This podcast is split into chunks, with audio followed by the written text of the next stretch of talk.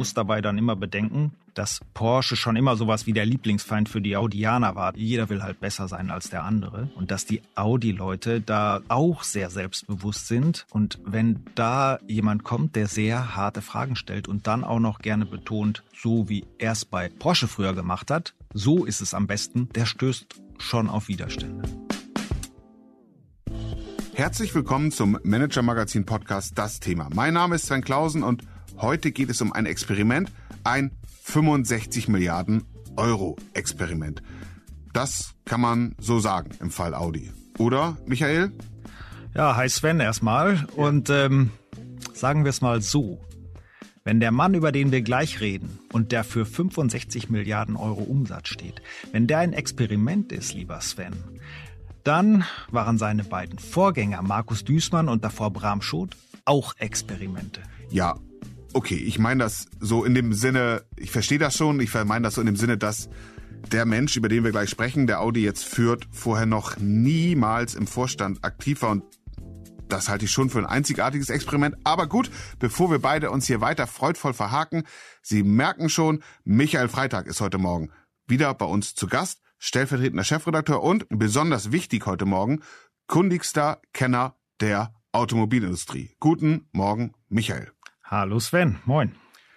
Also, die Rede ist von Audi, einer einstigen Vorzeigemarke, die 65 Milliarden Euro pro Jahr umsetzt und die trotzdem, auch wenn es paradox wirkt, ja, sich zu so etwas wie dem größten Sorgenfall im sowieso schon sorgenreichen Volkswagen-Konzern entwickelt. Unser Thema heute lautet also das Audi-Experiment, wie ein neuer Chef ohne Vorstandserfahrung die Marke sanieren soll. Michael, Audi kommt auf diesen Umsatz, ich habe ihn jetzt schon mehrfach genannt, 65 Milliarden Euro, aber immerhin auch auf einen operativen Gewinn von rund 5 Milliarden Euro. Warum also machen sich die Konzernoberen in Wolfsburg eigentlich überhaupt Sorgen? Naja, diese Sorgen haben, wie so oft, eine lange Vorgeschichte.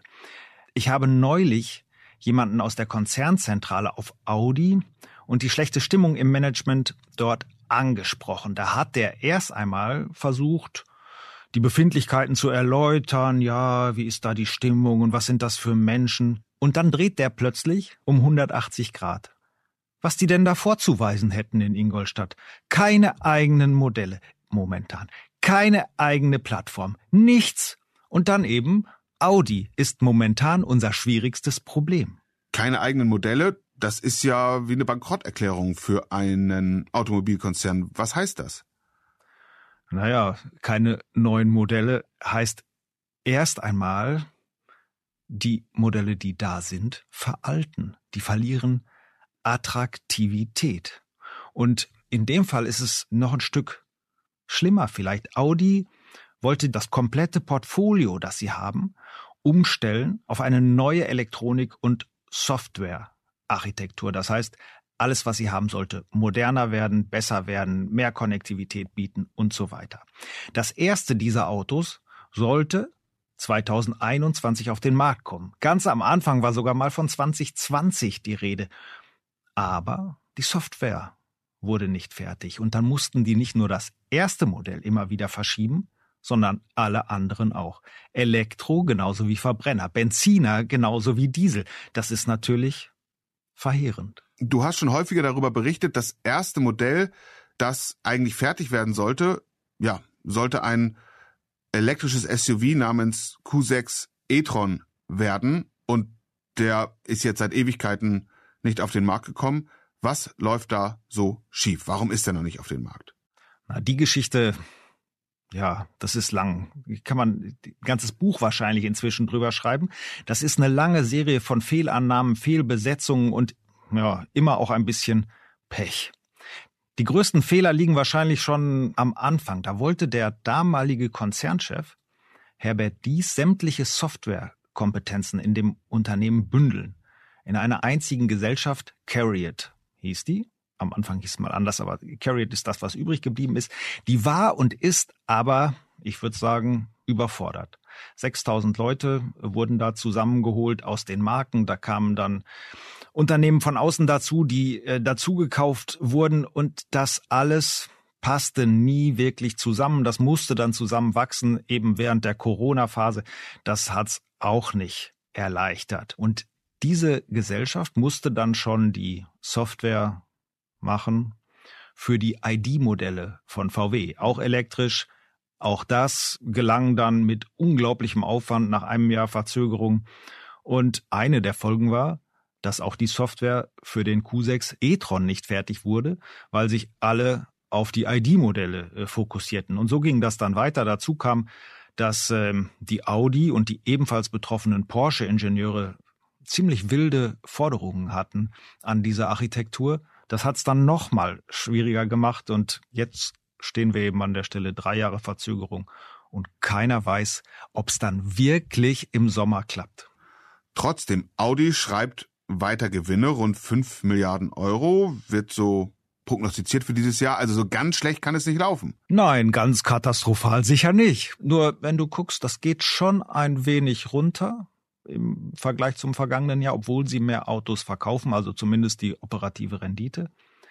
Audi verdient ein Stück unter 10 Prozent operative Rendite, BMW ist drüber, Mercedes liegt bei 13 Prozent, ein bisschen mehr und Mercedes-Chef Ola Kelenius ist damit gar nicht zufrieden. Der will mehr und eigentlich müsste der Anspruch von Audi sein, auch da hinzukommen.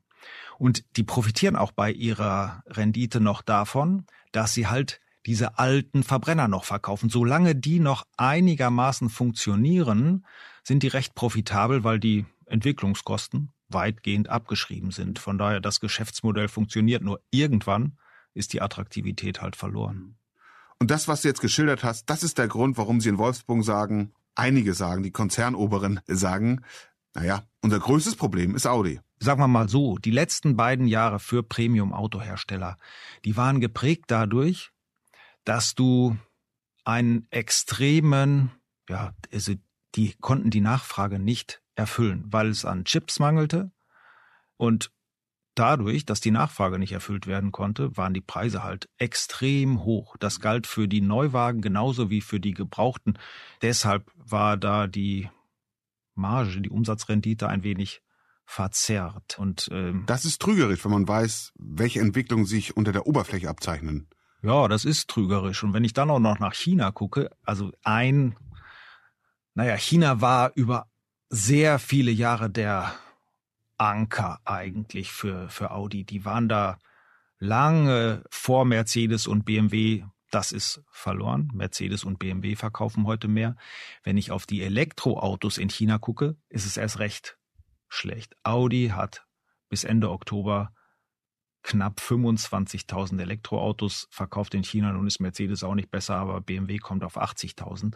Und da müsste Audi eigentlich sein, aber da gilt das Gleiche. Keine neuen Modelle, die alten kommen nicht besonders gut an und die Chinesen verkaufen da ihre Elektroautos sehr, sehr gut setzen damit den Trends, holen sich die Marktanteile und gewinnen da die Kunden, die Audi dann erstmal zurückholen muss. Und diese Gesamtlage ist dann der Grund, warum Sie in der Konzernführung zu dem Schluss gekommen sind, Audi ist ein einziges großes Problem, wenn nicht sogar unser größtes. Du hast dich ja damit Konzernlenkern in Wolfsburg unterhalten. Wir können aus Quellenschutzgründen nicht sagen, mit wem genau, aber diese Analyse steht. Ja, äh, nun ist das immer ein bisschen stimmungsabhängig, ob Sie sich gerade mal mehr über VW ärgern oder über die Software-Tochter Carriot. Aber sagen wir es so, Audi ist ein gewaltiges Problem. Und ich habe das eben schon mal angedeutet. Das Risiko ist natürlich weiter hoch oder liegt über allem, dass der Q6 e-tron, dass die Software für dieses Modell und damit für all die anderen, die danach kommen, wieder nicht fertig wird. Mir versichert natürlich äh, jeder bei Audi, dass das funktionieren wird. Und es scheint mir, als ob der Glaube auch da ist, aber das ist schon so oft verschoben worden, dass die Zweifel bleiben, bis mhm. da wirklich die ersten in Serie gehen und bis sich nach einem halben Jahr dann auch gezeigt hat, das ist stabil, was wir hier ausliefern. Denn das wäre wirklich katastrophal, wenn da nochmal ein Rückruf äh, fällig wäre. Das wäre fürs Image wirklich schwierig. Wir sind das Manager-Magazin und wir haben die Überzeugung, dass der Erfolg oder Misserfolg von Unternehmen davon abhängig ist, welche Managerin, welche Manager da das Sagen haben und die Zukunft dieser Unternehmen prägen. Wie ist das denn hier bei Audi? Wie ist da die Situation? Na, da gehe ich noch mal ein Stück zurück. Ich habe das am Anfang gesagt. Das Ding hat, also dieses Thema hat eine lange Vorgeschichte. Ich muss allein auf den Entwicklungsvorstand gucken. Das ist ja eine zentrale Funktion für einen, gerade für einen Premium-Hersteller. Ich glaube, dass da im Moment ähm, hat Oliver Hoffmann dieses Ressort inne. Und na gut, falls die Zahl nicht ganz stimmt, schon mal jetzt bitte ich um Verzeihung. Ich glaube, er ist der siebte seit 2012 und das zeigt, da ist keine Stabilität drin. Und das ist natürlich in solch einem Unternehmen ein Riesenproblem. Wenn ich da meinen eigentlichen Anspruch erfüllen will, Vorsprung durch Technik, dann brauche ich da Stabilität und brauche auf jeden Fall nicht ständige Wechsel bei den Ideen und bei den Ansätzen und so weiter. Und das hat halt nicht funktioniert. Und gut, an der Vorstandsspitze, die letzten beiden Chefs waren auch jeweils nur rund zwei Jahre da. Das war auch kurz, hat auch nicht funktioniert. Das waren die beiden Vorstandschefs nach Rupert Stadler, der ja Audi lange geführt hat, dann aber durch seine Rolle im Dieselskandal aus dem Amt gefegt wurde, muss man wohl sagen, und dann ja auch deswegen vor Gericht stand. Genau, dann kam erst Bram Schot, ähm, hm. auch er ein Kompromisskandidat, dann hm. kam Markus Düßmann, eigentlich äh, jemand, der auf dem Papier sehr gut aussah. Der kam von BMW, eigentlich nicht nur vom Papier. Ein guter Entwickler, der ähm, kam von BMW, hatte da einen sehr guten Eindruck hinterlassen, war äh, über die Entwicklung zum Einkaufsvorstand geworden. Dann allerdings hat Volkswagen ihn verpflichtet und BMW hat ihn für ungefähr zwei Jahre gesperrt. Das war vertraglich möglich, ja, nicht gerade ein Signal der Freundschaft. Und für Markus Düßmann hat es die Sache enorm schwer gemacht, dass der zwei Jahre warten musste. Okay, und deswegen ist jetzt Gernot Döllner an die Spitze gerückt. Du hattest ja schon vorher immer beschrieben, dass der Vorgänger, Audi-Chef Markus Düßmann, nicht mehr lange wohl im Amt bleiben wird, weil es da diese Probleme gibt. Aber ganz ehrlich, hattest du Döllner auf dem Schirm? Nein, hatte ich nicht. Als ich da das erste Mal und auch das zweite Mal drüber geschrieben habe, dass der da Probleme bekommt und dass es ähm, Ärger gibt in Ingolstadt und Missverständnisse in Wolfsburg.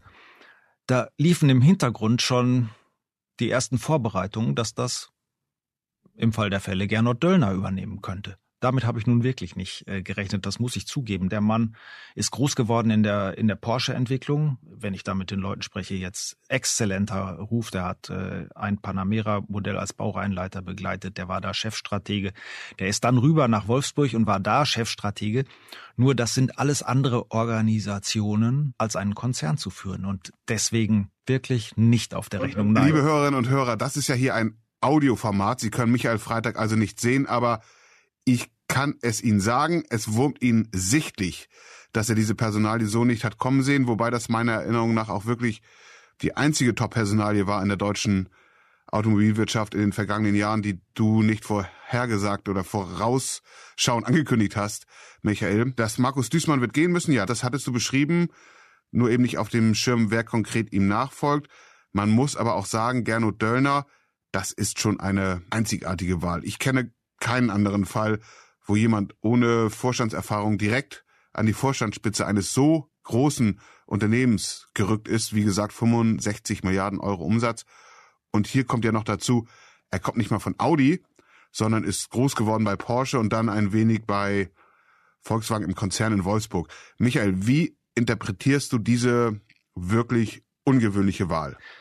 Naja, ich sag's mal so, Gernot Döllner hat schon lange relativ eng mit Oliver Blume zusammengearbeitet, dem aktuellen äh, Konzernvorstand und dem auch noch aktuellen Porsche-Vorstandschef. Und dabei ist halt offenbar ein sehr enges Vertrauen entstanden. Das heißt, Oliver Blume weiß das einfach zu schätzen, was Gernot Döllner kann. Dazu kommt ein bisschen, dass äh, Oliver Blume gerade ein bisschen Porsche in den Konzern bringt. Manche spotten schon über die freundliche Übernahme dieses Konzerns durch Porsche. Aber naja, zumindest versucht er sein eigenes Porsche-Denken, seine eigene Porsche-Strategie in andere Bereiche einzubringen. Bei Audi zum Beispiel der Finanzvorstand Jürgen Rittersberger, der hat auch eine, eine Porsche-Historie. Im Konzern der Chefdesigner kommt von Porsche oder ist auch noch bei Porsche, hat auch eine Doppelfunktion. Das ist so ein bisschen das, was im Moment passiert in diesem Konzern. Und was hat Gernot Döllner vor? Was sind seine Ideen? Naja, das ist vor allem, ist das ein höheres Tempo, äh, das es bei, bei Porsche gibt, in diesem eher kleinen Unternehmen. Da sind die halt gewohnt, schneller zu arbeiten, schneller zu entscheiden und trotzdem aber das alles strategisch, wie soll ich das sagen, sehr genau auszudiskutieren und nach einem Muster, das Oliver Blume gerade versucht, überall auszurollen. Das ist äh, schon, wie soll ich sagen, ambitioniert, aber es hat alles eine Logik. Und was hat Gernot Döllner vor? Was sind seine Ideen? Naja, das ist ähm, schon eine Menge. Also breites Spektrum, was du mir jetzt gibst. Ja. Ich zitiere mal jemanden da aus der Spitze, der sagt, naja, was erwarten Sie jetzt? Also wir haben hier eine Strategie vorher schon gehabt. Das ist jetzt auch keine Revolution, die hier kommt. Ne? Aber der will schon einiges ändern, ich sag's mal so. Naja, vielleicht wenn du dich auf die ein, zwei Kernpunkte beschränken könntest. Das erste Mal, der bringt Realismus in die Modellanläufe. Durch diese ganzen Verzögerungen musst du dir so vorstellen, das sind ja Autos, die 2021, 22, 23, 24 fertig werden sollten. Die Hardware, das ist ja alles weitgehend fertig, Bremsen und so weiter. Es fehlt immer nur die, die Software. Das heißt, ich könnte theoretisch, kann ich da jetzt äh, innerhalb von zwei Jahren ja, ein Dutzend Autos neu bringen. Das ist äh, also wirklich ein Dutzend Modelle. Dazu kommen noch dann die Varianten. Das ist aber praktisch nicht machbar. Das hat dann Gernot Döllner auch so analysiert. Nicht schaffbar, das geht nicht, da machen wir uns selbst kaputt, viel zu riskant. Und hat dann gesagt, ich entzerre das. Wir machen hier vier Anläufe 2024, wenn alles funktioniert. Das wird schon schwierig genug.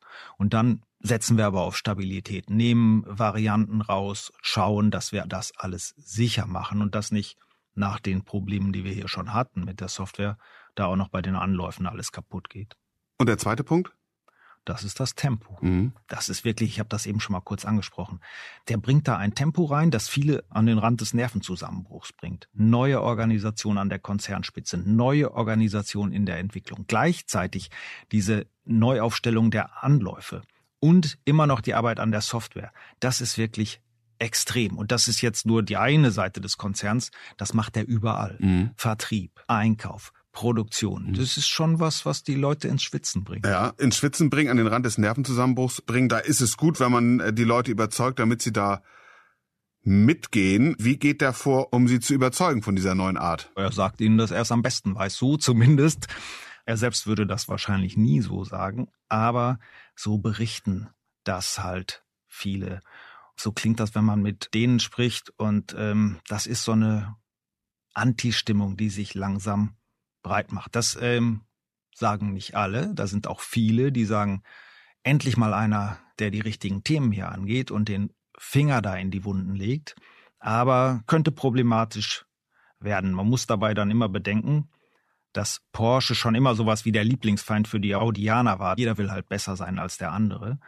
Und dass die Audi-Leute da auch sehr selbstbewusst sind. Und wenn da jemand kommt, der sehr harte Fragen stellt und dann auch noch gerne betont, so wie er es bei Porsche früher gemacht hat, so ist es am besten, der stößt schon auf Widerstände. Uh, das hört sich aber nicht so an, als sei das da auf gutem Wege, oder? Naja, ich habe neulich mit jemandem in Wolfsburg gesprochen, der das Ganze eng beobachtet, der sagt, so kann man das nicht machen. Der muss die Leute endlich für sich gewinnen, er verliert sie aber gerade. Das kann zum Problem werden. Für ihn oder für die anderen Leute? Oder ist das zu früh zu sagen? Na, sagen wir so. Alles andere, als dass das da bald knallt, würde mich hm. überraschen. Und ich gehe davon aus, dass das erstmal für andere zum Problem wird. Da wird sicher einiges noch im oberen Management getauscht werden, Frauen und Männer da oben aus der Spitze, die dann halt gehen müssen. Was dann weiter passiert, müssen wir mal abwarten. Aber Gernot Döllner hat dann natürlich erstmal enormen Rückhalt beim Aufsichtsratschef beim Vorstandschef. Mhm. Also da wird so leicht, auch bei den Großaktionären Porsche Piech, mhm. also so leicht wird der nicht gekippt werden. Okay. Klar ist aber, Audi ist eine Großbaustelle, die tendenziell jetzt erstmal nicht kleiner wird. Die andere Großbaustelle, ja, ist die Kernmarke VW. Wir hatten schon kurz das Thema angetippt. Auch da gibt's einen relativ neuen Chef, Thomas Schäfer. Ähm, Nochmal nicht zu verwechseln mit Oliver Blume, der ist der Konzernchef, also über alle Marken und in Personalunion auch Porsche-Chef. Aber es gibt eben jeweils Chefs für die einzelnen Marken. Gernot Döllner bei Audi und Thomas Schäfer eben bei der ja, Volumenmarke, Kernmarke VW. Und der kommt aber auch nicht so recht voran, ne? wie du herausgefunden hast. Naja, sagen wir so, der ist am Anfang, also er ist gekommen im Sommer 2022, damals noch geholt von Herbert Dies als äh, Konzernchef. Und der ist da schon sehr gut angekommen. Der kümmert sich um die Produkte, um das Design. Das hat den Leuten da gefallen. Aber jetzt, unter Oliver Blume kam eben die Aufgabe, auch VW muss höhere Gewinne bringen, muss überhaupt profitabel bleiben, profitabler werden. Und Aufgabe war 10 Milliarden Ergebnisverbesserung bis 2026. Und das fällt ihm eben schwer. Der wollte dieses Programm bis im Oktober fertig haben, hat da Brandreden gehalten schon, um sein Management aufzurütteln, aber als er dann im November im Aufsichtsrat seine Sparpläne vorgetragen hat, haben die ihn wieder nach Hause geschickt. Nachsitzen bitte. Das blieb lange unbekannt. Wir haben es jetzt für das äh, neue Manager-Magazin aufgeschrieben. Das ist, glaube ich, eine ganz interessante Geschichte. Ähm, und was war so der inhaltliche Grund für dieses, ja, für diese Kritik ist ja fast das Mindeste, was man sagen kann, des Aufsichtsrats? Ja, denen war das alles nicht fundiert genug. Also Schäfer hatte schon die 10 Milliarden. Er hatte auch so eine Art Kaskade, was er da von 2024, 25 erreichen will. Aber da war den Aufsichtsräten oder sagen wir zentralen Aufsichtsräten zu viel Hoffnung mhm. drin. Das war denen, die haben der Sache einfach nicht vertraut. Also es ist äh, schwer zu beschreiben, weil auch mhm. sehr ungewöhnlich. Mhm. Aber er muss dann halt nochmal präsentieren. Hm. Jetzt sollen Kontrolleure ja kontrollieren, ja, Aufsichtsräte sollen kontrollieren, also aufsehen, also die Aufsicht äh, ausüben und eben auch kontrollieren. Aber wie du sagst, sehr ungewöhnlich. Also das ist hier schon fast ein Misstrauensvotum, oder? Ja, so würde ich das interpretieren. Wahrscheinlich kannst du jetzt äh, die Aufsichtsräte und Aufsichtsrätinnen einzeln befragen öffentlich und die sagen alle nein, hm. wir vertrauen dem natürlich weiter.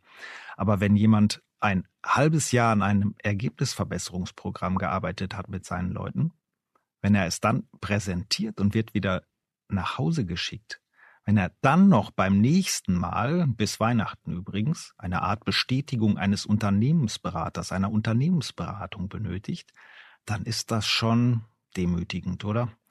Und selbst wenn er das jetzt schafft, der Druck auf Thomas Schäfer wird dann auch 2024 bleiben. Mhm. Also dann fasse ich mal zusammen. Also der VW-Konzern hat neben der Software-Einheit Carriot vor allen Dingen zwei Riesenprobleme. Spielt eigentlich keine Rolle, welche größer ist. Betrifft beides zwei Kernmarken, VW und Audi. Und beide haben neue Chefs, die dem Scheitern mal mindestens ebenso nahe sind wie dem Erfolg. Was heißt das für die Zukunftsaussichten des Gesamtkonzerns? Na, erstens, und jetzt verfalle ich ein bisschen in den Fehler vieler Manager dieses Konzerns, Unterschätz aber niemals die Substanz dieses Unternehmens. Mhm. Das ist der zweitgrößte Autohersteller der Welt. Der hat den Dieselskandal relativ problemlos überstanden und ist gerade in Krisen immer wieder gewachsen. Muss man wirklich sagen. Mhm. Aber diese Krise ist schon speziell. VW hat auch ein Problem mit verzögerten äh, Modellen. Und Beide müssen also jetzt endlich mit ihren Elektromodellen so wettbewerbsfähig werden, wie sie es immer mit ihren Verbrennern waren und auch heute noch sind. Und wenn das nicht gelingt, wird es wirklich sehr schwierig. Und was heißt das für Oliver Blume, den CEO dieses Gesamtkonzerns? Na, sagen wir es so, der muss all diese Probleme, die ihm übrigens sein Vorgänger Herbert Dies hinterlassen hat, das muss man fairerweise auch sagen, die muss er mit, ja, klingt jetzt ein bisschen simpel, aber die muss er mit voller Energie angehen. Und er kann sich dabei keine Schwächen und Nachlässigkeiten mehr leisten, auch eben nicht in den Marken. Aber ich würde mal sagen, das weiß der. Der hat schon viel geändert, seit er im vergangenen September da die Spitze übernommen hat. Und ähm, da muss man ihm auch äh, zugutehalten, bis man einen Autokonzern von dieser Größe gedreht hat. Das dauert. Das geht nicht in einem Jahr. Michael, ich habe wieder sehr viel gelernt heute Morgen. Ganz herzlichen Dank. Ich danke dir. Das war ein Spaß. Das war der Manager Magazin Podcast Das Thema. Es gibt für Sie einen ganz einfachen Weg, auch zu den besten Mobilitätsexpertinnen und Experten des Landes zu gehören. Abonnieren Sie unseren Newsletter Manage Mobility. Wenn Sie dort das Manager Plus Abo abschließen, haben Sie Zugriff auf alle Inhalte des Manager Magazins und auch des Harvard Business Managers. Auch sehr attraktiv und gerade in der Dezember-Ausgabe, ich würde mal sagen, optisch, farblich sehr Weihnachtsbaum-kompatibel. Ein Print-Abo. Egal wo, Sie finden alle Hinweise auf unsere Abos und auf unsere Angebote in den Show Notes und eben in unserer App. Michael Freitag, Sven Bergmann, Mareike Larissa Heinz und Luca Ziemek, die diese Folge für Sie produziert haben. Und ich, wir bedanken uns sehr herzlich, dass Sie heute unser Gast waren. Und wir freuen uns, Sie am kommenden Freitag wieder hier bei uns begrüßen zu dürfen. Bis dahin, bleiben Sie gesund, bleiben Sie optimistisch und machen Sie etwas aus Ihrer Zeit.